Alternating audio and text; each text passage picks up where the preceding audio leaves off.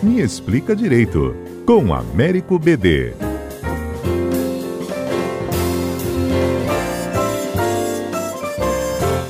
Estamos aqui de novo na CBN para tratar hoje de um tema extremamente importante, que foi a decisão do ministro Celso de Mello de autorizar a instauração de inquérito policial com o fim de investigar possíveis crimes praticados pelo presidente da República quando, em razão das informações publicadas pelo ministro Sérgio Moro.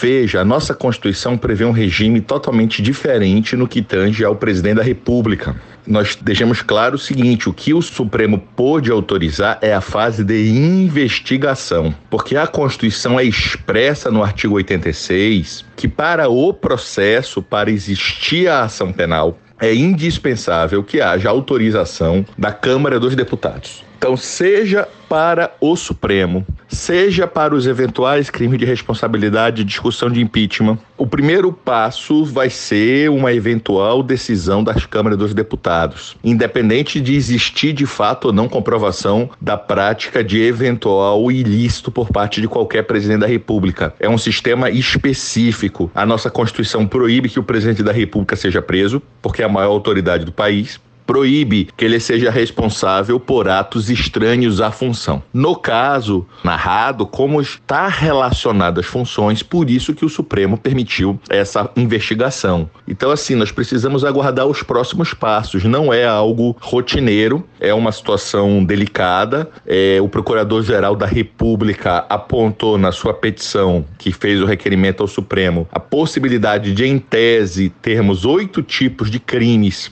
que podem imputados ao presidente e, portanto, isso precisa que agora seja feita uma investigação detalhada daquilo que eventualmente pode de fato ter acontecido e de fato existir ou não alguma responsabilidade.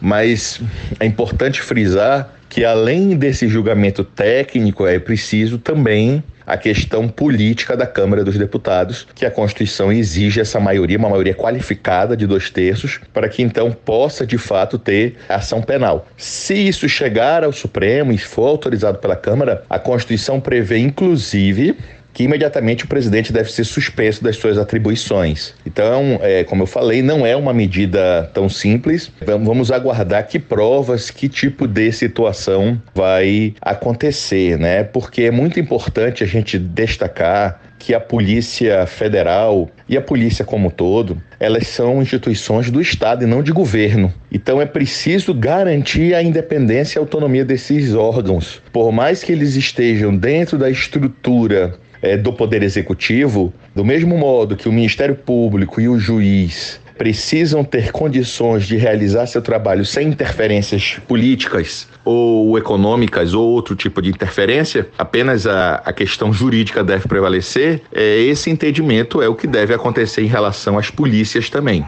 Então, sem fazer nenhum juízo de valor sobre o caso concreto, discutindo apenas em abstrato, é necessário sim dar essa garantia à Polícia Federal. E esperamos que isso seja respeitado e nos próximos capítulos vamos ver como de fato que provas essa investigação vai conseguir apurar. É isso. Semana que vem estamos aí de volta. Um abraço.